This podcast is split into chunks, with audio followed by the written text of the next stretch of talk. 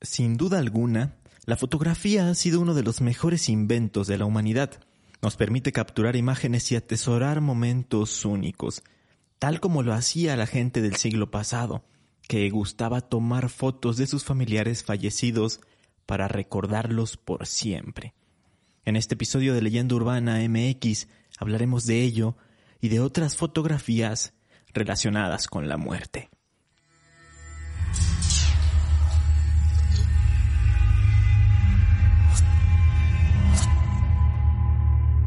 Esto es Leyenda Urbana MX con Ismael Méndez.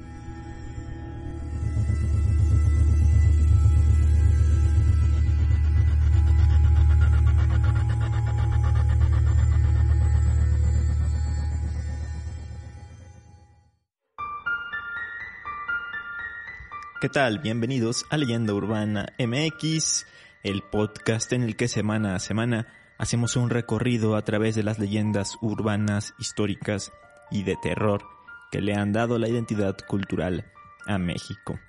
Antes de arrancar con el episodio de la semana, quiero aclarar algo. Hay muchos de ustedes que me han estado preguntando sobre el próximo live y la cosa es que no lo he hecho por las lluvias. De repente en la noche se va la luz, aunque sea por unos segundos, y eso arruinaría la transmisión por completo. Entonces el que estaba pendiente lo haré el próximo mes, en agosto. Recuerden que será sobre terror en escuelas, así que pueden ir mandándome sus relatos, preferiblemente en audio, para que sea más interactivo. Pueden hacerlo al mail contacto arroba leyendaurbana.com.mx o a mis redes Facebook o Instagram, Leyenda Urbana MX. En los próximos episodios les daré la fecha exacta de cuándo se va a realizar. Dicho esto, podemos empezar con el tema de este día. Es un tema bastante escabroso que no sé si sea algo contraproducente hablarlo en un podcast porque tiene mucho que ver con algo más gráfico, pero aún así creo que resulta sumamente interesante de escuchar. Me refiero a fotografías y a fotógrafos de muerte.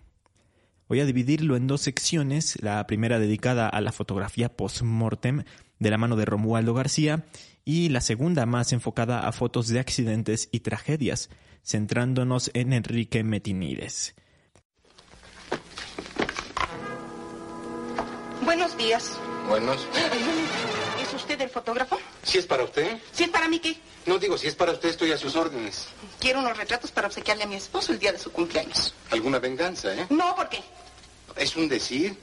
¿Cómo qué le gustaría?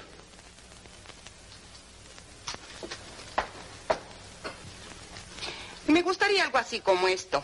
A mí también, pero con ese traje se va a ver como el cavernario. No sea usted grosero. Pero no se enoje. Yo creo que No sé si alguna vez llegaron a escuchar acerca de las fotografías post-mortem. Este es un término que se refiere a los retratos de personas muertas, pero no como lo podemos ver en los periódicos de nota roja, sino a fotos de estudio. Es una práctica que se hacía antiguamente y consistía en que la familia de algún fallecido arreglara su cuerpo, le pusiera sus mejores ropas, lo colocaran tal como si estuviera vivo o haciendo actividades cotidianas y se le hiciera una sesión fotográfica. Generalmente ellos salían acompañando al cadáver. Cabe aclarar algo muy importante y es que esto no se hacía con un sentido morboso ni sensacionalista, sino que era una forma de duelo y básicamente era un recuerdo que conservaba la familia de un ser querido que había perdido la vida, ya que la muerte era tomada como lo que es, algo muy cotidiano, algo natural y por supuesto inevitable. De hecho, pues estas fotografías las colgaban en sus salas o las ponían eh, con algún marco que estuviera a la vista. Aunque en la actualidad, pues esto nos pueda parecer un tanto macabro.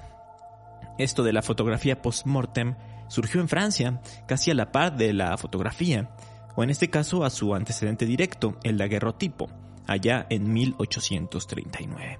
El daguerrotipo fue inventado por Louis Daguerre y era una técnica que consistía en capturar imágenes en una superficie de plata pulida a través de un procedimiento químico y de larga exposición en la luz brillante.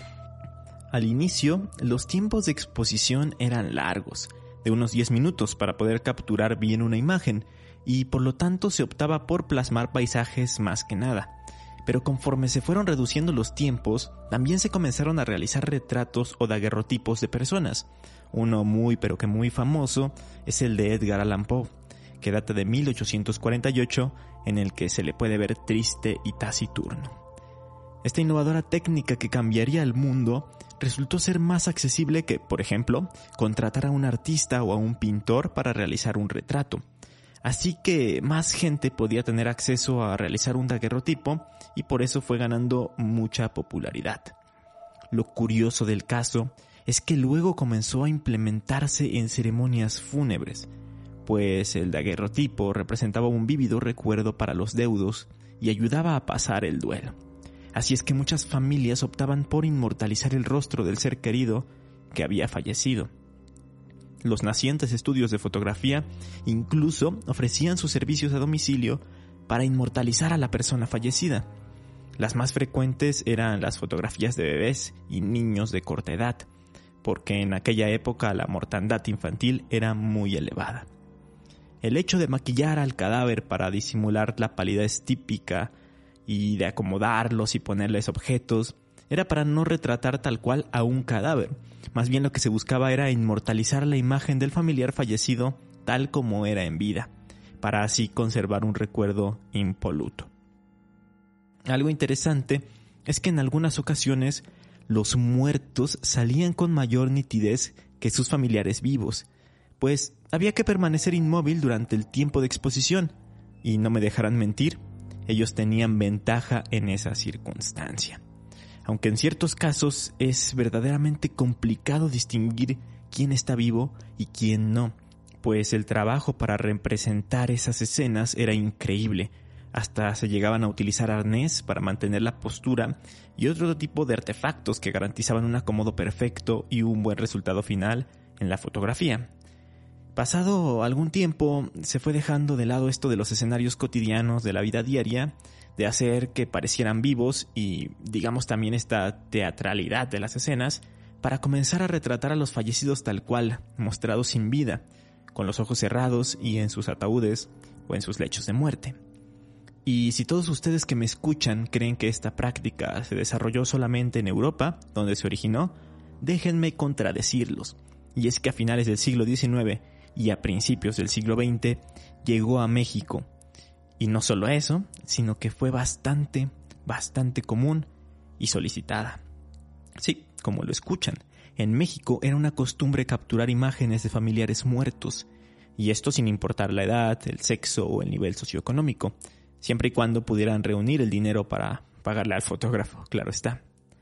Había fotógrafos que se dedicaban y especializaban en esta rama de la fotografía, pero sin lugar a dudas, el más destacado y conocido de ellos fue Romualdo García Torres. Nació en Silao, Guanajuato, en 1852, pero fue en la capital del estado donde comenzó sus estudios en la Escuela de Artes y Oficios. Estudió pintura y música, convirtiéndose en músico de profesión por varios años. En la década de los 80 se inició en la fotografía y a partir de 1887 abrió públicamente su estudio, ubicado en la calle de Cantarranas número 34, en el primer cuadro de la ciudad de Guanajuato retrató a todos los sectores de la población guanajuatense, niños, hombres, mujeres, ancianos y muertos. De hecho, tomó tantas fotografías de personas muertas y con tal profesionalismo que incluso llegó a ser llamado el fotógrafo de los muertos. Romualdo García llegó a tener una maestría en su trabajo, se encargaba de dirigir a las personas, los acomodaba en el escenario, ponía muebles, accesorios, objetos que la gente conservaba de su difunto y arreglaba el vestuario de sus clientes. Al momento de hacer sus sesiones, abría los ojos de la persona en cuestión, la acomodaba para que pareciera que aún tenía vida y ubicaba a sus seres queridos en distintas posiciones. Esto en caso de hacer fotos grupales. Todo esto hacía que cada retrato saliera más real, con naturalidad e incluso con elegancia. Y justo si observamos su trabajo podemos apreciar estos grupos de gente posando con sus seres queridos que se les adelantaron. En algunos casos podemos verlos muy bien vestidos, en otros con atuendos típicos de la revolución y en algunos más como si estuvieran bebiendo una cerveza o haciendo alguna otra actividad, etc. Por cierto, aquí en México también morían muchos, muchísimos niños por esos años, así que gran parte del trabajo que podemos ver de Romualdo es de niños sin vida. Esta variante recibía un nombre en específico que se le conocía como fotografía de angelitos. Se le llamaba así porque tenía cierta estética refinada con la que, según comentan, se podía lograr una imagen dulcificada de la muerte. Aunque yo diría que son fotos sumamente tristes, podemos observar a los pequeños en el regazo de su madre o de su padre, acompañados por sus hermanos, simulando estar simplemente dormidos, y en algunos casos en su ataúd, repleto de flores y de adornos.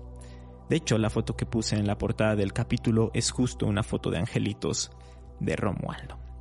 Si quieren ver el trabajo de este hombre, además de googlearlo, porque hay muchas fotos en internet, también pueden visitar el Museo Regional de la Lóndiga de Granaditas en Guanajuato, porque ahí hay una exposición en la que se exhiben unas 150 fotos de él, en las que por supuesto hay fotos post-mortem que datan de principios del siglo XX. Otro fotógrafo mexicano que también hizo muchas fotos de este tipo fue el oriundo de Villa Jiménez, Michoacán, Martiniano Mendoza. Se cree que sus descendientes tienen en su poder unos 5.000 negativos de fotografías post-mortem capturadas por él.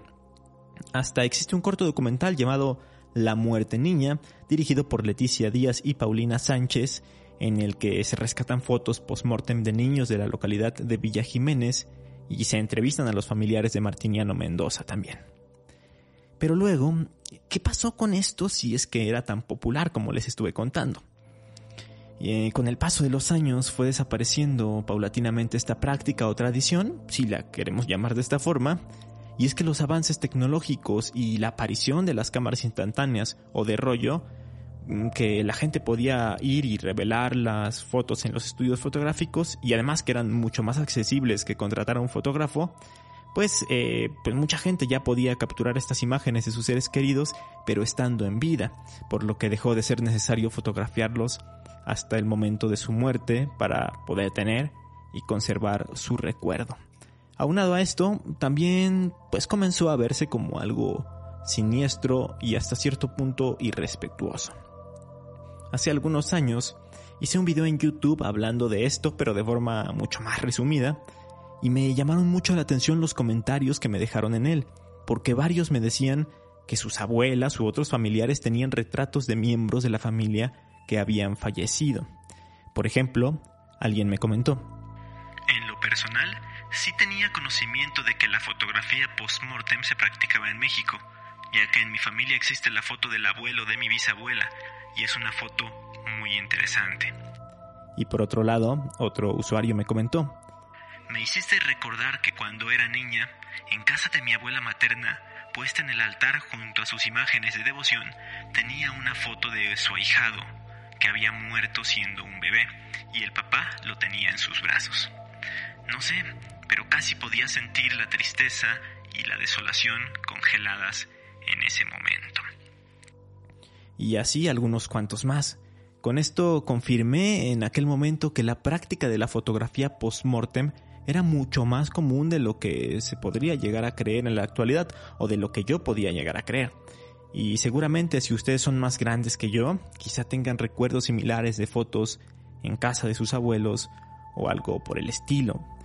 Repito, nos puede parecer algo tétrico y nos causa escalofríos ver estas imágenes, pero son contextos sociales diferentes y para las personas de la época representaba algo completamente normal. Recordemos que también antes de esto existía lo de hacer las máscaras funerarias o máscaras mortuorias, que eran una copia fiel del rostro de una persona fallecida recientemente y que eran obtenidas por la técnica de vaciado en yeso y luego reproducidas en otros materiales. Caso famoso, por ejemplo, el de Maximiliano de Habsburgo. Así que regresando a las fotos, mm, actualmente los investigadores consideran que tienen un alto valor histórico y social, y muchas veces un grado muy alto de calidad artística por la composición y los escenarios creados para llevarlas a cabo. En las notas y recomendaciones del episodio les dejaré algunos ejemplos para que los puedan ver si es que no me los baja Facebook o Instagram. Ya se darán cuenta de ello.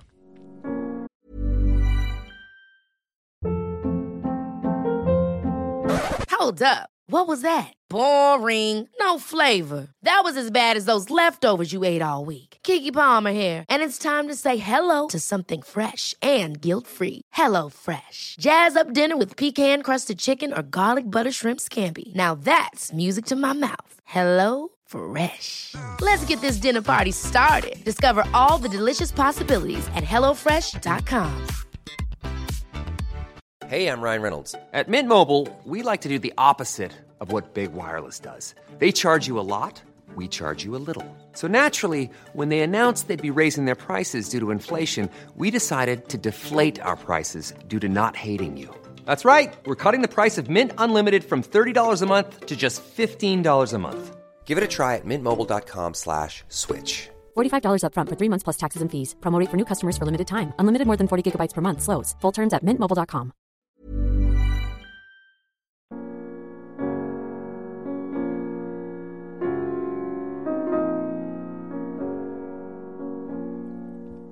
Por lo pronto quiero hablarles de otro tipo de fotografía relacionada con la muerte. En este caso con accidentes e incidentes policíacos, pero no tal cual las que se publican en el gráfico o en el metro, en donde son grotescas y desagradables, sino unas con un sentido más artístico, aunque suene raro y hasta contradictorio. Y es que a mediados del siglo pasado comenzó a sonar el nombre de un fotógrafo de nota roja, cuyo trabajo destacaba por la belleza que lograba obtener de escenas tan crudas como aquellas derivadas de accidentes, tragedias o desastres. Su nombre, Enrique Metinides. Su apodo, el niño o el fotógrafo de la muerte. Enrique nació en 1934 en la Ciudad de México, aunque sus padres eran griegos. Es curioso esto porque ellos estaban de luna de miel en México cuando estalló la Primera Guerra Mundial y ya no pudieron regresar a su país, se tuvieron que quedar en México. Justamente su padre le regaló una cámara cuando era niño, ya que pues él tenía un negocio de revelado y de rollos de película. También eh, desde muy temprana edad eh, se convirtió muy fanático del cine noir. Entonces se iba caminando a los cines de San Juan de Letrán y a la par se llevaba su cámara e iba tomando fotos, ya sea de monumentos o de cosas que se encontraba por la calle. Pero solamente tenía nueve años cuando comenzó a interesarse y a sacar fotografías de accidentes viales, atraído por las escenas que veía en el cine. Fue tanto su interés en el tema que comenzó a frecuentar las delegaciones donde eran remitidos los autos chocados para fotografiarlos. Así que por esta perseverancia que tenía, obtuvo a la edad de 10 años el permiso del Ministerio Público para acompañar a los policías y fotografiar escenas trágicas de accidentes, de riñas callejeras, de crímenes, etc. Dos años después, a los 12, le publicaron su primera foto, y debido a que inició en esto a tan temprana edad, es que comenzó a ser conocido como el niño. Así, de manera autodidacta fue dominando la cámara y fue entrenando su ojo. Esto le sirvió para que más tarde entrara a trabajar como ayudante o asistente de fotógrafo en el periódico La Prensa, específicamente como ayudante de Antonio Velázquez, el indio, un reportero de aquel tabloide en aquella época. Estando ya en el mundo del periodismo, era mandado al Palacio de Lecumberri para fotografiar a los criminales que estaban encerrados o que eran mandados ahí. Luego trabajó dentro de la morgue del Hospital Juárez en donde retrataba las autopsias de los muertos que a diario llegaban. Y después logró hacer recorridos en ambulancias o con el heroico cuerpo de bomberos para capturar fotografías de los accidentes que ocurrían en la ciudad y en, esta parte de su trabajo digamos que tenía vistas privilegiadas de los accidentes, así que lograba sacar tomas increíbles que aparecían en las primeras planas de los periódicos. Toda esta experiencia fue formando su visión sobre la muerte y fue moldeando la manera en la que retrataba a las personas sin vida en situaciones catastróficas. A pesar de que se empeñaba en captar hasta el más mínimo detalle de aquellos sucesos que se encontraba, la verdad es que sí se nota cierta diferencia entre lo que captaba con su lente a lo que hacen otros fotógrafos de nota roja. Tomemos algunos ejemplos, les voy a ir describiendo más o menos la escena y la estética que hay en su trabajo. Hay una foto llamada Adela Legarreta Rivas atropellada por un Datsun, que de hecho es una de sus fotos más famosas. En ella podemos observar justo a Adela Legarreta, una periodista que fue atropellada en la avenida Chapultepec en 1979. Lo que pasó es que dos autos chocaron y uno de ellos salió despedido hacia donde estaba la mujer, llevándosela por delante y terminó empotrada en un poste de luz. Muy trágico todo. Al poco tiempo llegó Enrique para tomar una foto impactante y con cierta belleza a la vez. Se puede ver a Adela, casi como recargada en el poste, con su mano sobre una estructura vial. Tiene los ojos abiertos, pero no se nota sufrimiento en ellos. Se podría decir que hasta su rostro muestra algo de serenidad. De la nariz y de la boca salen unos finos hilos de sangre. Además, luce peinada, maquillada y con un elegante vestido. Parece hasta una puesta en escena. El encuadre es perfecto. Adela está en primer plano y al fondo, un poco difuminado, está el auto destrozado y un grupo de curiosos acercándose a ver el hecho. A un lado, un paramédico de la Cruz Roja está a punto de cubrir el cuerpo. No falta ni sobra información en la toma. Tan solo viendo la foto, sin conocer la historia que hay detrás, podemos deducir qué es lo que ocurrió. Los elementos nos lo están diciendo a gritos. Sé que esto para muchos no tiene mucho de artístico y que incluso les puede parecer desagradable. A final de cuentas es la foto de un accidente. Pero hay muchos expertos en el tema que sí destacan y hacen análisis viendo el cómo están determinados los encuadres, el uso de la luz y las sombras y demás elementos. Pueden consultar un texto escrito por David García Maya, que se llama igual que la foto, y en donde se describe punto por punto la fotografía y todos los aciertos y detalles que hacen que sea un trabajo espectacular. Hay una foto que a mí me impactó, en la que se puede ver el cuerpo de un hombre en un poste de luz, que al parecer murió electrocutado y está carbonizado. Según la información que encontré, ese hombre era un empleado de Telmex y murió en 1958 mientras instalaba una nueva línea telefónica en el kilómetro 13 de la carretera México-Toluca. Em, el caso es que la foto está tomada desde abajo y solo se ve eso, el poste, el cuerpo del hombre con las piernas y los brazos extendidos, con la mirada hacia el cielo, y los cables de luz y de teléfono, que de hecho son los que lo mantienen en lo alto. Es brutal. Una foto más que quiero destacar es mucho más reciente, del 95, es la de una pareja en Chapultepec. El hombre está boca abajo, muerto, fue apuñalado por resistirse a un robo. La mujer está a su lado, bien vestida, sentada y llorando. Se tapa el rostro con su brazo. Me remite a aquellas pinturas de tragedias que solían hacerse antes. El mismo Enrique Metinides ha declarado que ha visto muchísimos muertos. Al parecer perdió la sensibilidad al adentrarse en el mundo de la tragedia desde tan joven, perdió el miedo a ver esas escenas y en cierto modo también a exponerse a los peligros. En la actualidad, hablando de este año 2021, tiene 87 años de edad y es un referente cuando se habla de fotoperiodismo y nota roja en México. Su trabajo ha sido expuesto alrededor del mundo, sus fotos han sido presentadas en Nueva York, en la Galería Anton Carn, también ha cruzado el charco y han llegado a exposiciones en París, Francia, y por supuesto en México, por ejemplo en el Fotomuseo Cuatro Caminos, y así en muchas otras galerías y exposiciones de arte. ¿Quién iba a pensar que la muerte tendría un sentido tan artístico o que podría terminar en lugares de este tipo? También hay libros con recopilaciones de sus tomas. Hay uno que se llama 101 tragedias de Enrique Metinides, en el que de hecho él seleccionó las fotos. También existe un documental llamado El hombre que vio demasiado, hecho en 2015 por Trisha Sif con el que pues se buscaba darle como un homenaje hacia toda su obra. Y pues a viva voz cuenta pues la forma en que, en que trabajaba, cuál era su rutina y cómo se adentró en este mundo, más extenso que como yo se los acabo de contar. Lo que a mí me parece interesante es ver que hoy en día aún tienen éxito abrumador los diarios sensacionalistas, y eso que las fotos ya son distintas a las comentadas aquí. Siguen siendo fotos de accidentes y de personas que han fallecido, pero ahora, o al menos lo que yo he visto, es que se busca la foto más gráfica e impactante para ponerla en portada y así vender más. Alguna vez un profesor de la universidad en mis clases de periodismo comentó que estos periódicos amarillistas o de nota roja tienen tanto éxito, sí por el morbo que causan, pero también porque nos recuerdan que la muerte está aquí, que la muerte existe, pero no es la nuestra, no es nuestra muerte. Una gran reflexión, sin duda alguna. ¿Ustedes qué piensan de todo esto? ¿Conocían el trabajo de este señor?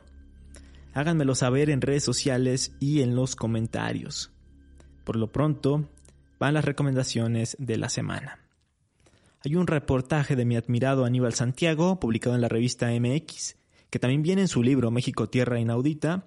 Se llama Ecatepec, reportero en el infierno, y en él acompaña y entrevista a un reportero de Nota Roja para que le cuente qué implica su trabajo, cómo son sus jornadas, cuántos accidentes y delitos cubre en un día, cómo saca las fotos, etcétera. De verdad es que es un relato muy interesante y en el que podemos ver cómo tienen que soportar estas jornadas los reporteros que se exhiben ante tanta y tanta violencia. Luego en Netflix hay una película llamada El Diablo a todas horas con Tom Holland y Robert Pattinson, en la que hay una pareja que gusta de darle aventones a las personas pero luego los obligan a hacer tríos o cosas así sexuales y terminan matándolos para sacarles muchas fotos y las van guardando. Tienen como su colección de fotos de gente que han asesinado. Está bastante cruda y la verdad es que está, está muy interesante, está buena. Y em, en un ámbito más sobrenatural, a quienes gusten de los videojuegos, les recomiendo la saga de Fatal Frame. Es una saga de juegos japonesa en la que pues tienes que visitar distintos lugares y tu única arma es una cámara fotográfica. Entonces cuando te van a atacar estos fantasmas puedes, digamos, quitarles la energía o como hacer que, que, que se queden por ahí quietos tomándoles fotos únicamente. Muy, muy buen juego, muy interesante. Eso fue todo por esta semana, espero que les haya gustado e impactado el tema. Recuerden que cada domingo los espero aquí en Leyenda Urbana MX y hasta la próxima.